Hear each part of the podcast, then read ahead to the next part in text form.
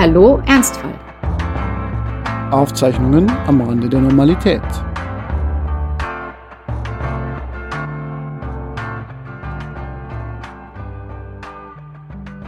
Hallo Franz. Hallo Judith, wir beide sind zurück in unserem kleinen philosophischen Lebensberatungspodcast und Selbstfindungs- und überhaupt Podcast.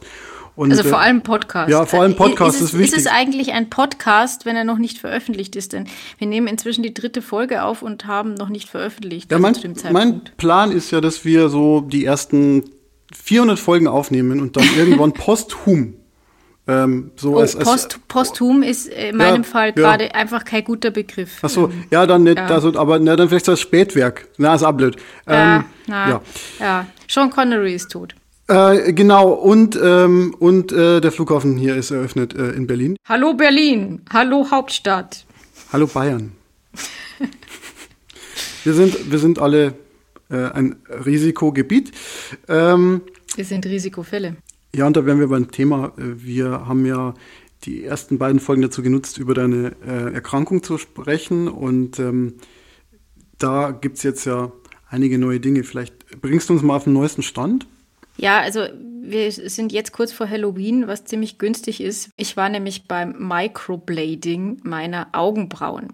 Für jemanden, der sehr entschieden war, sich in seinem Leben niemals tätowieren zu lassen, ähm, war der Schritt, irgendwie jemand mit einem Skalpell in Augennähe herumfuchteln zu lassen, eigentlich ein ziemlich krasser. Das ist mir Gott sei Dank erst heute Morgen eingefallen. Und nennen wir es beim Namen. Du hast mir heute eine SMS geschrieben, dass du aussiehst wie die Kardashians und es war keine positiv gemeinte SMS. Ja, ich habe gesagt, ich sehe wie eine verunglückte Kardashian jetzt aus. Ähm, ja, also äh, es ist so, dass ich ähm, äh, mir ergoogelt habe, relativ äh, ab Anfang nach meiner äh, Krebsdiagnose, dass ich die Augenbrauen während der Chemo auch verlieren werde. Das war mir noch nicht klar.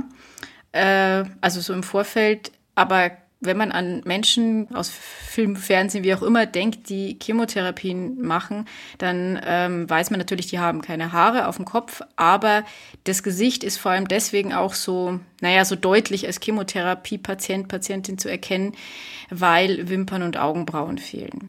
Um dem vorzubeugen, kann man sich die Augenbrauen tätowieren lassen. Das wollte ich nicht. Man kann sie sich aber so semi-permanent anzeichnen lassen. Und das ist das, was ich heute im Endeffekt gemacht habe oder machen habe lassen.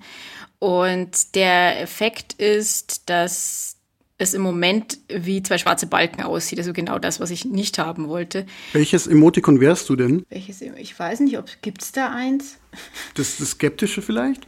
Das Skeptische. Ja, tatsächlich, äh, ich sehe jetzt, also man muss. Aber das wissen, warst du auch schon vorher. Eben, also ich habe eh einen skeptischen Blick, meistens auch eine Mimik, die das verrät.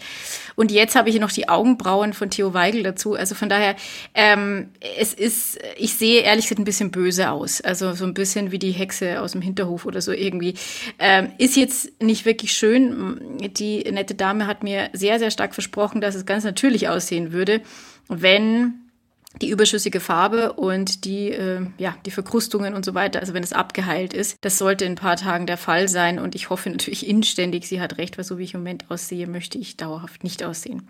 Und äh, da wären wir schon beim Thema dieser Folge. Das Thema ist Körper. Du hast dir dieses Thema ausgesucht. Nicht nur wegen der Augenbrauen, sondern ähm, auch wegen anderer Themen, die dich beschäftigen. Ja, also es ist tatsächlich so, dass ähm, mir jetzt äh, zum einen im, im, im Laufe dieser letzten Wochen seit der Diagnose stellt man sich natürlich viel die Frage, was wird das optisch mit mir machen? Wir haben, glaube ich, auch schon mal kurz über das Thema Perücke geredet und so weiter. Und ähm, trotzdem fühlt man sich fast ein bisschen doof, sich damit zu beschäftigen. Und man kriegt tatsächlich auch die Rückmeldung, beziehungsweise liest es auch immer wieder, so nach dem Motto, naja, ist doch egal. Also auch bei der Frage, mache ich eine Chemotherapie oder nicht, das war eine Weile unklar, ob, ob wie sinnvoll es ist und ob ich es denn machen würde und wie ich mich entscheiden würde. Und da war natürlich einer der Punkte schon, ja, was macht das mit mir optisch? Und da haben mir dann auch meine Freunde gesagt, ja, darum kann es doch nicht gehen und das ist doch nicht wichtig.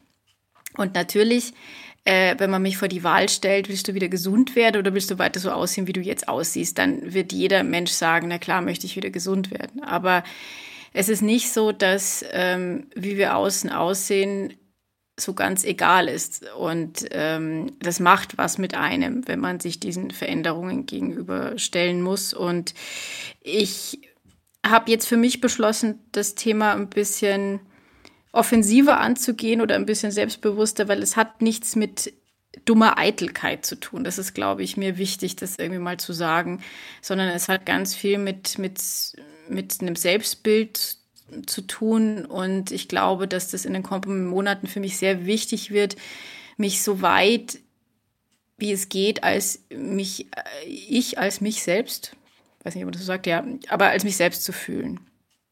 Idealerweise wären wir ja, ja, vielleicht äh, vom Körper unabhängige äh, geistige Wesen und äh, das Außen wäre nur so eine Hülle. Es, gibt ja Philosophen, die das sich so vorgestellt haben.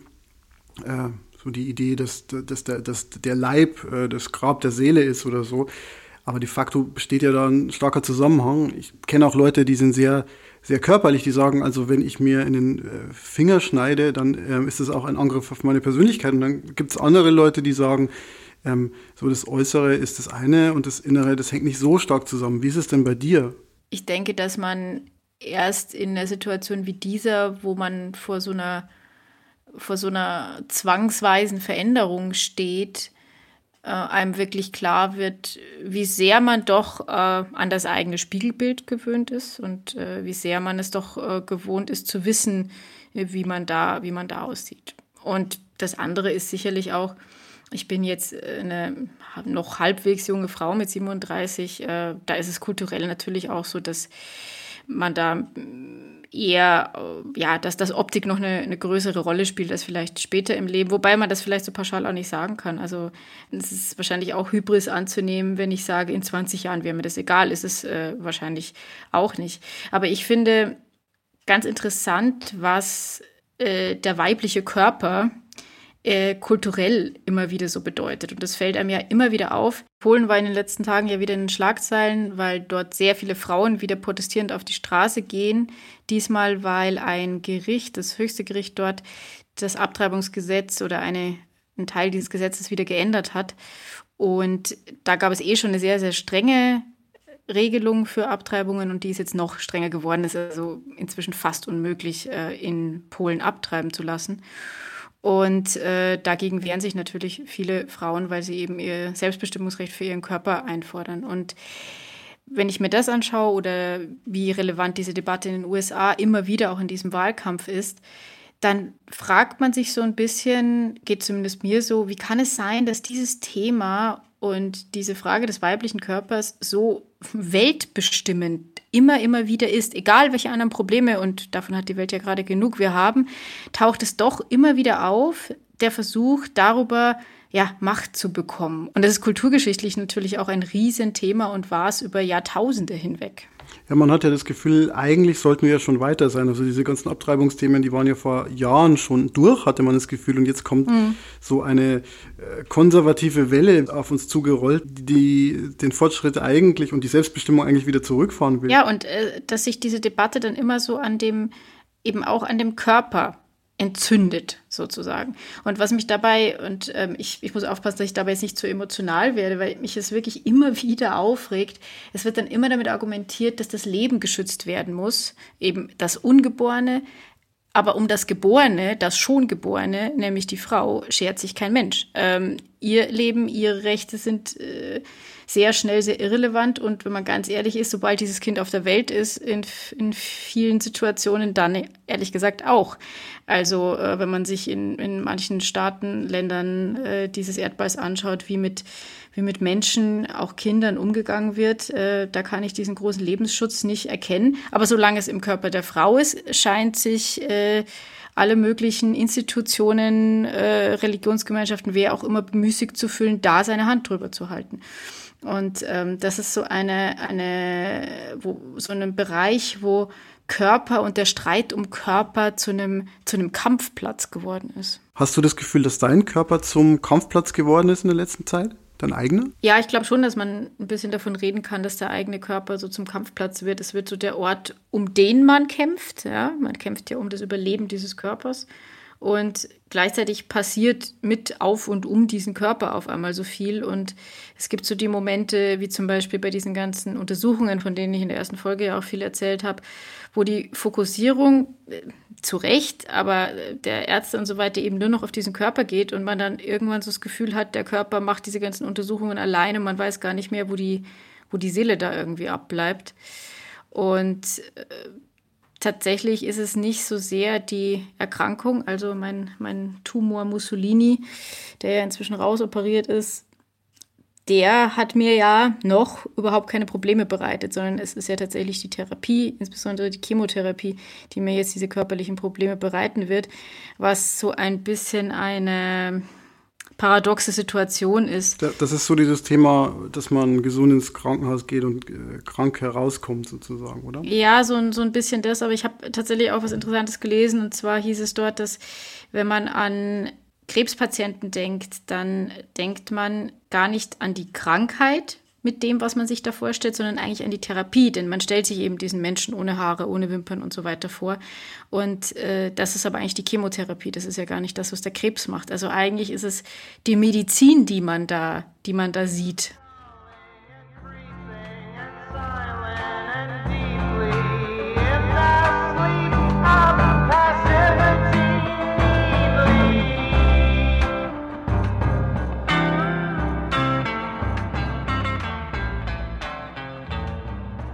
Dass es in diesem spaßigen Podcast immer um sehr unterhaltsame Themen geht, das wissen wir ja schon.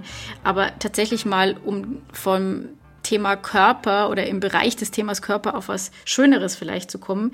Du bist ja zwar geistig schon Papa, physisch aber noch immer nicht, weil die äh, junge Dame sich etwas Zeit lässt. So ist es. Da ist also tatsächlich gerade für den Vater das Thema Körper eigentlich ganz interessant. Also deine Frau kennt dieses Kind ja auf gewisse Weise irgendwie ja. schon. Du kannst äh, da hingucken, streicheln, Geschichten vorlesen, aber äh, einen physischen Kontakt hattest du logischerweise ja noch nicht. Was bedeutet das für dich? Also zunächst mal würde ich sagen, äh, ich hatte bei weitem nicht den physischen Kontakt, den, den meine Frau hatte. Ich hatte aber in gewisser Weise schon einen physischen Kontakt. Zum Beispiel ähm, beult die Kleine ja so sehr, äh, dass man da teilweise den ganzen Fuß in der Hand hat. Ähm, äh, und äh, insofern habe ich jetzt nicht das Gefühl, äh, bei der Geburt lerne ich dieses Wesen das erste Mal auf so eine körperliche Art und Weise kennen, mhm. sondern das, das ist schon so, dass, dass da ein gewisser Kontakt besteht. Aber natürlich ist es komplett anders für meine Frau und mich. Also ähm, für sie ist es so, dass sie ja jetzt einfach neun oder eigentlich sind es ja zehn Monate ähm, hinter sich hat, die sehr intensiv waren, die sehr viel mit Hormonen zu tun hatten und natürlich auch mit körperlichen Veränderungen. Und äh, ja, in den letzten zwei Wochen auch mit ja, Vorwehen äh, und wir wissen nicht, wann es losgeht. Das ist eine sehr anstrengende Situation. Insofern glaube ich halt, äh, wenn das Kind äh, zur Welt kommt, dann ist es für meine Frau erstmal so dieses, okay, wir sind jetzt schon mal gemeinsam durch etwas gegangen und für mich ist es wahrscheinlich noch etwas äh, frischer und, und so. Und ansonsten äh, muss man halt sagen, ich, ich, bin halt schon sehr für äh, Gleichstellung, Gleichbehandlung und nicht dafür, dass man die Mutter so überhöht, vielleicht auch und die Väter ausgrenzt. Natürlich aber auch andererseits dafür, dass die Väter Verantwortung übernehmen. Und äh, wenn man das in Betracht zieht, muss man natürlich trotzdem sagen, dass ähm, die Männer einen gewissen Rückstand haben, einfach weil sie dieses körperliche Gefühl der Nähe nicht so sehr hatten. Ich glaube aber, gelesen zu haben, dass äh, man auch hormontechnisch als Mann, wenn man sich sehr viel mit dem Kind beschäftigt, aber auch aufholen kann. Wisst ihr schon, wie ihr es mit dem Stillen halten werdet? Weil tatsächlich ist das ja auch noch mal was, wo du ähm, ja auch nicht mitmachen kannst. Genau. Ich Denke ich, ja. Ähm, ja, also wir haben fürs Stillen und für alles andere schon sehr viele Pläne. Ich habe allerdings die Vermutung, dass Pläne immer nur die halbe Wahrheit sind und letzten Endes man dann doch alles so ein bisschen auf das Kind anpassen muss yeah, und auf die Realität. Also wir haben ja beide Homeoffice und wir machen 50-50, ähm, sechs Monate meine Frau, sechs Monate ich, wobei wir den ersten Monat gemeinsam zu Hause sind. Und ähm, ja, der Plan ist, äh, noch sechs Monaten etwa abzustillen. Wenn das noch nicht perfekt klappen sollte, ist es nicht so schlimm, weil ähm, wir ja ja, beide im Homeoffice sind und zu Hause sind. Meine Frau hat ja auch äh, Erwartungen ans Leben und hat äh, Bedürfnisse und diese Bedürfnisse hat sie sehr lange jetzt zurückstellen müssen. Es geht, wenn man ein Kind hat, glaube ich, nicht nur um die Bedürfnisse des Kindes, sondern, und das sagen auch alle Erziehungsratgeber, man sollte, zumindest alle Guten, man sollte, man sollte die Bedürfnisse aller Beteiligten aufeinander abstimmen und nicht, nicht natürlich das Kind äh, den äh, Vorstellungen der Erwachsenen unterjochen, aber selber als Erwachsener auch nicht sich komplett unterwerfen, sondern da einfach einen Kompromiss finden, der für alle cool ist. Na, ich weiß, dass jetzt viele junge Eltern sagen werden, ja, das, das merkt ist Theorie, schon noch. das ist Theorie, aber wenn das Kind schreit, dann äh, hat man zu folgen. Ja, das sehe ich auch so. Also ich will mich da auch nicht als klüger aufspielen, als ich, als ich bin. Aber die Idee ist zumindest, ähm, dass wir äh, Kompromisse finden. Letzten Endes äh, sind wir, ich und meine Frau, wir sind beide eher pragmatische Menschen. Deswegen ist die Idee einfach tatsächlich, uns ähm, in kein Extrem zu verirren und vor allem das Kind sehr zu lieben und zugleich ein eigenes Leben zu haben äh, und uns nicht nur als Eltern zu definieren. Das war von Anfang an ganz wichtig für uns. Da wünsche ich ganz viel Glück dabei. Nein, also ich glaube wirklich, ähm, ich habe auch im Freundeskreis schon gesehen, dass das auch funktionieren kann. Also ich äh, glaube auch, dass es ganz tatsächlich irgendwie ganz wichtig ist, es will der Mutter niemand irgendwie ihre Bedeutung absprechen, aber tatsächlich dieses, was du als Überholung bezeichnet hast, ähm, äh, der, der Mutterrolle führt ja einfach auch dazu, dass, dass, dass Mütter und vor allem heutzutage, und da sind wir wieder bei dem Thema Backlash, ähm, äh, tatsächlich wieder eigentlich noch stärker in ihre Verantwortung gedrängt werden, in diesem Glauben, dass niemand besser für das Kind sorgen könnte als die eigene Mutter und das wüsste sie von Natur aus alles. Und wenn man äh, dem irgendwie äh, widerspricht oder es irgendwie anders machen will, man sehr schnell in so einer Anklageposition auch ist. Ja, Anklageposition ist ein gutes Stichwort ähm, und widersprechen auch. Ähm, ich habe mir vorgenommen, dass ich mich nicht so sehr auf Diskussionen mit anderen Eltern einlasse. Ich habe äh, neulich auf einem Kindergeburtstag schon mal erlebt, wie das so ist, wenn man versucht, mit anderen Eltern zu diskutieren und habe festgestellt, ähm, da sind halt, da treffen halt Lebensgeschichten und Vorstellungen aufeinander ähm, und das wird teilweise sehr schnell emotional. Und Was ist da passiert? Ja, wir haben uns mit jungen Eltern unterhalten und die haben uns erstmal versucht klarzumachen, dass es die Hölle ist mit einem Kind und mhm. ähm, dass das Kind nur seine Mutter braucht und der Vater äh, irrelevant ist äh, jahrelang und, und so weiter. Äh, ich will da gar nicht in die Details gehen, aber es war schon so, dass wir ungefragt mit sehr vielen Ratschlägen konfrontiert wurden, einfach weil meine Frau einen Bauch hatte äh, und deshalb offenbar beratungsbedürftig aussah. und ähm, dann haben wir uns im Nachgang sehr viel darüber unterhalten, was da passiert ist und festgestellt, mhm. letzten Endes hat es oft keinen Sinn, äh, diese Diskussion einzugehen, sondern wenn man Informationen braucht, dann kann man sich informieren, indem man Bücher liest oder Ärzte oder auch Hebammen fragt. Aber abgesehen davon würde ich jetzt einfach mal sagen, wir machen unsere eigenen Erfahrungen und wenn es funktioniert, was man vielleicht daran sieht, dass es dem Kind gut geht, dann sehen es vielleicht auch andere Eltern und machen das auch so. Wir haben tolle Eltern in unserem Bekanntenkreis und die unsere, unsere Vorbilder sind teilweise. Und ähm, die, die theoretischen Diskussionen, die führen zu nichts. Die führen nur dazu, dass Leute, die es vielleicht anders gemacht haben, sich angegriffen fühlen. Und an der Stelle glaube ich persönlich ja, ich habe mir irgendwie viel mit so Meinungsfreiheit und Diskurs und so auseinandergesetzt. Ich glaube, das ist eine Form von rationalem Diskurs, der kaum möglich ist. Also immer dort, wo die Emotionen sehr, sehr aufgeladen sind, ist es irgendwie schwer möglich, da neutral zu diskutieren. Und da nehme ich mich selber auch nicht aus. Also ich habe da ja dann wahrscheinlich ein kleines Kind, das ich sehr liebe. Schlafmangel. Und, und Schlafmangel und, und, und äh, rot unterlaufene Augen und äh, überhaupt und bin, keiner ist zurechnungsfähig und nein, genau, deswegen, ähm, versuche ich da einen Schritt zurück zu machen und vielleicht einfach mal mich ranzutasten an eine gute Lösung. Und wenn das dann für uns funktioniert, ist das schon mal, ist das schon mal ein guter erster Schritt. Das, man sagt ja immer so schön, man soll erst im eigenen Haus kehren, bevor man die Welt ändern will. Und ich glaube, das ist in dem Zusammenhang sehr, sehr wichtig. Ich habe da eine ganz wirklich abstruse Parallele jetzt, weil irgendwie Kinder kriegen und Chemotherapien sollte man jetzt vielleicht nicht miteinander vergleichen. Aber tatsächlich das, was du sagst mit. Ähm, Beides Ausnahmefälle, Ausnahmezustände. Es sind Ausnahmezustände, das, das glaube ich auch, ja. Ähm, du hast gesagt, man muss Erfahrungen selber machen und ähm, ja, tatsächlich äh, ist das etwas, was ich mir in den letzten Tagen jetzt auch verstärkt sagen musste, weil ich habe mich informiert, mit Ärzten geredet, wie du eben sagst, und äh, jetzt auch mit ein, zwei ehemaligen Krebspatientinnen gesprochen. Und äh, die letzte, mit der ich gesprochen habe, die hat etwas gesagt, was ganz komisch klingt. Die hat gesagt, ja, es war nicht schön, aber so schlimm war es auch nicht. Und ähm, das klingt jetzt oh. so banal, aber, äh, oder es klingt, man denkt sich auch so, naja, übertreibt sie jetzt oder untertreibt sie oder, oder so. Aber tatsächlich war es trotzdem mal gut zu hören, dass irgendjemand auch mal sagt, dass es vielleicht nicht zwangsweise die Hölle auf Erden wird. Ähm, von meinen Ärzten habe ich bisher eher so gehört, ich soll mich schon auf sehr viel Schlimmes einstellen. Ich bin jetzt auch jemand, dem man das, glaube ich, sagen kann, der auch eigentlich froh ist, wenn er, wenn er jetzt da keinen Zuckerguss drüber geschüttet bekommt. Der auch nichts anderes vom Leben erwartet. Der auch, ich erwarte gar nichts von diesem Leben, nee. Ähm, aber ja, es ist dennoch so, dass ähm, ich gemerkt habe, dass es wirklich mal gut war zu hören, dass man das nicht nur überleben kann, sondern auch irgendwie es durchstehen kann, ohne dass alles zusammenbricht. Das muss nicht so sein, das kann so sein, das, das, das weiß ich nicht, aber es gibt zu dem Punkt, glaube ich, wo man dann schon sehr vorsichtig sein muss, andere Erfahrungen für sich selber so zu übernehmen, im, im Guten wie im, im Schlechten.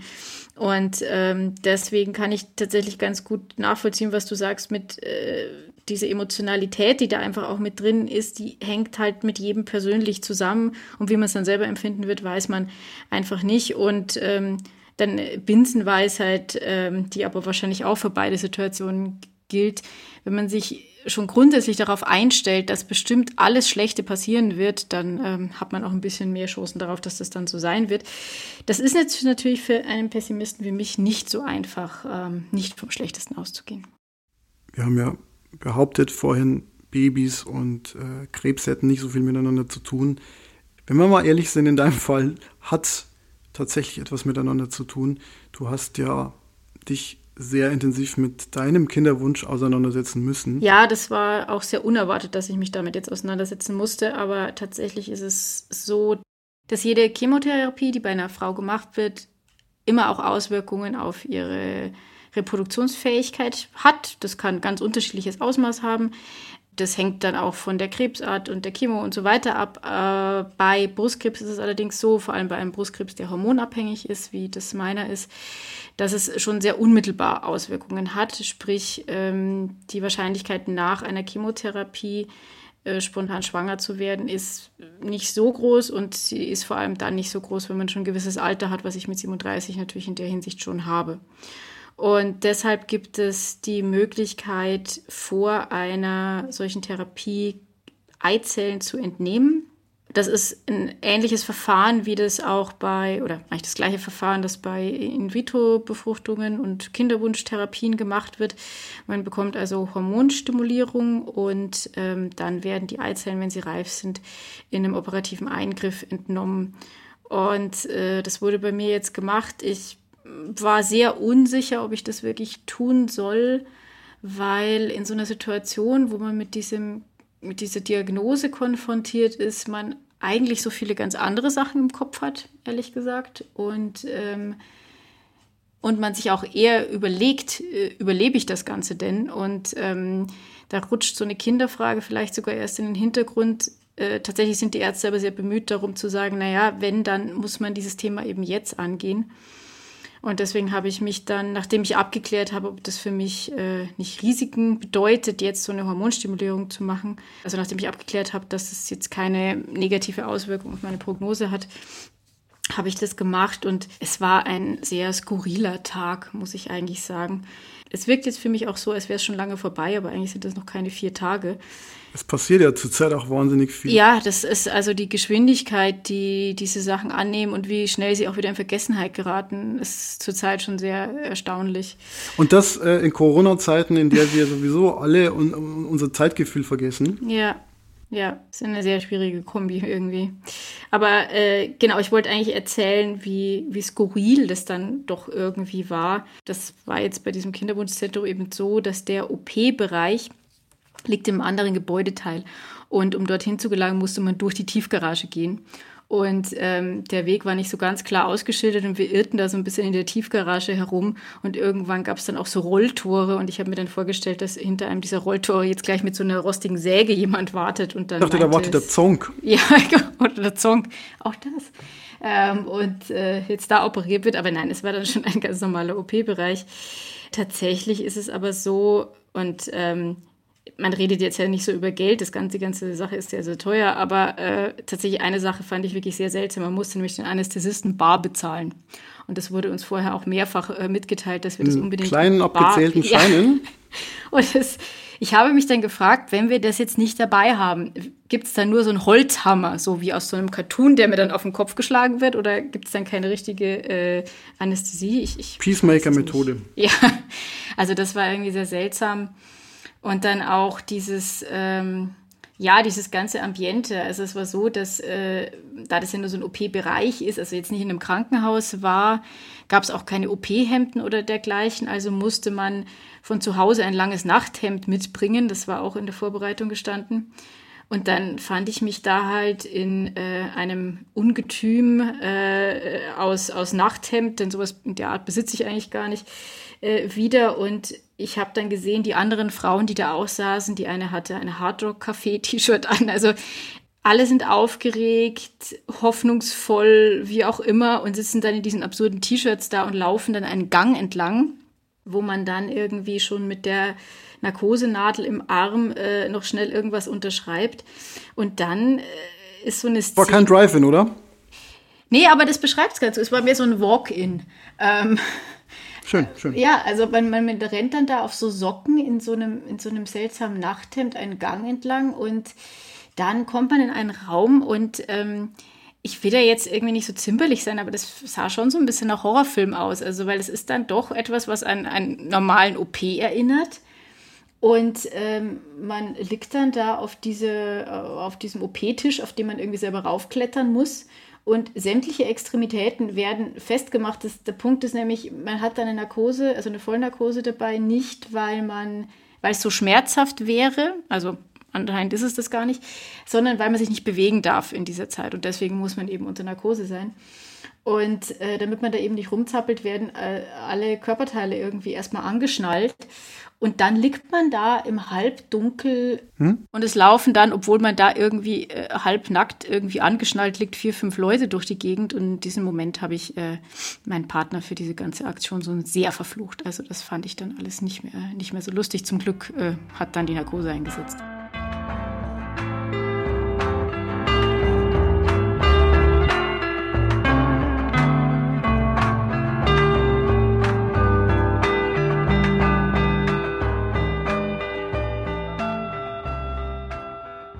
Und jetzt erwartest du den Beginn deiner Chemotherapie. Was bedeutet das denn für dich, für deinen Körper? Wir haben ja heute viel über Körper gesprochen. Welche, welche Konsequenzen hat es denn? Du weißt ja, ich bin großer Star Trek-Fan. Also ich werde in einen Borg verwandelt oder. Ähm, Was war das nochmal? Ein Borg? Ja, Borg sind nicht so die, äh, die netten Wesen im Star Trek-Universum, sondern sind Menschen oder andere Spezies, die von einer fremden Macht übernommen werden und die werden dann äh, mit allen möglichen metallischen Gegenständen implantiert mit künstlichen Augen und so weiter. Also sozusagen von einem Dämon heimgesucht? Ja, so kann man es so sagen, aber von einem sehr technisierten Dämon. Und ähm, ja, so ein bisschen äh, fühlt sich das jetzt auch an. Ich bekomme nämlich einen Portkatheter gelegt und ähm, ich habe sowas irgendwie schon mal gehört bei eben Bekannten, die, die auch eine Chemotherapie gemacht haben, aber mich nie so genau informiert, was das ist. Und tatsächlich ist das ein ähm, Zugang zu den Gefäßen. Das sind ja relativ giftige Flüssigkeiten, die einem da verabreicht werden. Und ähm, das würden die normalen Adern auf Dauer nicht aushalten. Bei mir sind die ohnehin so dünn, dass das schon beim Blutabnehmen immer Probleme gibt. Von daher ist klar, dass da kein Weg dran vorbeiführt.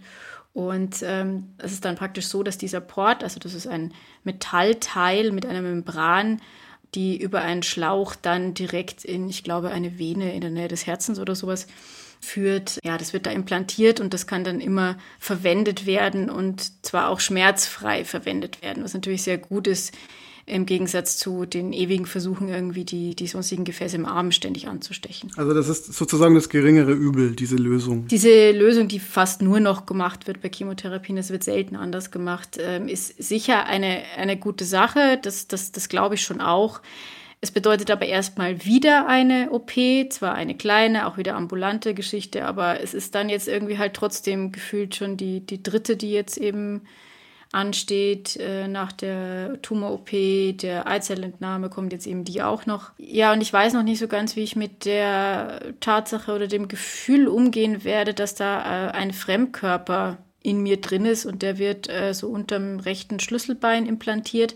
Also es ist durchaus was, was man auch schon sieht. Also also ich selbst sowieso und äh, unter der Kleidung jetzt im Winter nicht, äh, im Sommer aber ähm, definitiv schon. Also auch damit ähm, muss ich irgendwie lernen, umzugehen, dass es jetzt äh, einfach auch eine, ja, diesen Fremdkörper am eigenen Körper gibt. Und ähm, das stelle ich mir jetzt im Moment auch nicht besonders einfach vor, auch wenn mir klar ist, dass es sicher auf Dauer die, die vor allem schmerzfreiere Variante ist. Es gibt die Momente, wo ich es einfach immer noch nicht fassen kann, äh, was alles passiert. Ich glaube, das ist bei dir auch so. Bei dir ist es natürlich positiv geprägt. Ja, ich meine, bei mir gibt es natürlich äh, sozusagen so Blaupausen, weil viele Leute in meinem Alter jetzt Kinder bekommen und man hat nicht so das Gefühl, man ist in einem Ausnahmezustand dahingehend, dass es noch nie passiert ist. Aber weißt du, das so, ist ja. bei mir eigentlich auch so. Ja. Ähm, also tatsächlich, es fühlt sich so an, aber ähm, mein Freund hat neulich mal gesagt, äh, ohne es böse zu meinen, du bist auch nicht die Erste, die Brustkrebs hat. Und das stimmt tatsächlich. Genau das, was ich jetzt durchmache, ähm, ist wirklich schon sehr, sehr vielen anderen Menschen in, auf diesem Planeten, in diesem Land, wie auch immer, auch in dieser Stadt schon passiert. Und trotzdem hat es diese existenzielle Wucht. Und ich glaube, das ist bei dir und deiner Frau und dem Kind dann auch wieder so. Ähm, klar, es haben auch schon andere Kinder bekommen, aber ihr habt noch kein Kind bekommen. Es wird für niemanden so sein, wie es für uns ist. Und ähm, das ist vielleicht auch die, die übergreifende Botschaft äh, hier, dass äh, ziemlich existenzieller, krasser Scheiß sehr vielen Menschen passiert. Und wenn wir im Alltagsmodus sind, im normalen Modus, wenn wir keine Krankheiten haben, keine Kinder bekommen, dann läuft das alles so dahin und wir vergessen manchmal, dass hier in dieser Stadt oder in diesem Land oder auf dieser Welt äh, viele Leute rumsitzen und äh, in solchen sehr spannenden, aber auch sehr ähm, kräftezehrenden Situationen gefangen sind oder äh, drinstecken. Die Vorstellung, seinem Körper jetzt mal kurz entfliehen zu können, war noch nie so anziehend äh, für mich wie gerade. Ich würde manchmal sehr, sehr gerne aus diesem Körper weglaufen für eine Weile. Das verstehe ich sehr gut und da sind wir dann doch wieder beim Körper und beim Geist, denn es gibt ja schon Möglichkeiten, gewissermaßen zu entkommen aus seiner Situation. Ja, aber ich darf leider jetzt demnächst keinen Alkohol mehr Nein, das meinte ich nicht. Ich meinte nicht Pen äh, Spirituosen. Ja, das finde ich aber auch schlimm tatsächlich. Äh, aber ich meinte eher so, so Gedanken. Tatsächlich äh, ist, es, ist, es, ist es so, dass äh, ich von meiner Frau mitbekommen habe, wenn die Schmerzen hat durch die Wehen, dann geht sie immer an einen Sehnsuchtsort von ihr. Das ist in ihrem Fall ein sehr schöner Ort an der Nordsee. Und äh, das lindert die Schmerzen und vielleicht ist das dann die einzige Chance, die man hat, sich an so Sehnsuchtsorte zu begeben oder an so mentale Orte, an denen man es schön hat. Ich weiß nicht, wie das bei dir ist. Hast du solche Orte? Ich habe das schon auch versucht, jetzt ähm, äh, gerade auch bei dieser Eizellentnahmegeschichte. Da wurde ich dann irgendwann, äh, sicher nur durch diese ganzen Hormonspritzen, aber irgendwann wurde ich da dann doch auch sehr äh, emotional dabei und habe dann einfach versucht, mir eine schöne Zukunft vorzustellen, weil ich dachte mir, vielleicht, äh, vielleicht hat es ja dann doch irgendeine Auswirkung äh, darauf, dass die Eizellen irgendwie glücklich sind und nicht schon so mit so einer Stimmung da rauskommen, so wie äh, alles Mist, sondern ja. dass sie da irgendwie mit einem äh, positiven Gefühl äh, in die Gefriertruhe kommen. Ja, ich denke ja immer an mein Kaninchen, ähm, wenn ich mich beruhigen will, denn dieses Kaninchen ist so eine Art kleiner Buddha, interessiert sich nur für Essen und für Wohlgefühl und hat keine Sorgen, hat man zumindest das Gefühl, und äh, ist sehr flauschig und hat deshalb auch einen etwas meditativen Charakter. Neben mir schläft gerade ein Kater. Disclaimer, das ist nicht dein Haupttier. Es ist dein Nebentier. Ich glaube ehrlich gesagt, dass der Kater sich durch den Ausdruck Nebentier äh, herabgesetzt äh, und herabgewürdigt fühlt. Es ist aber leider wahr. Es ist leider wahr.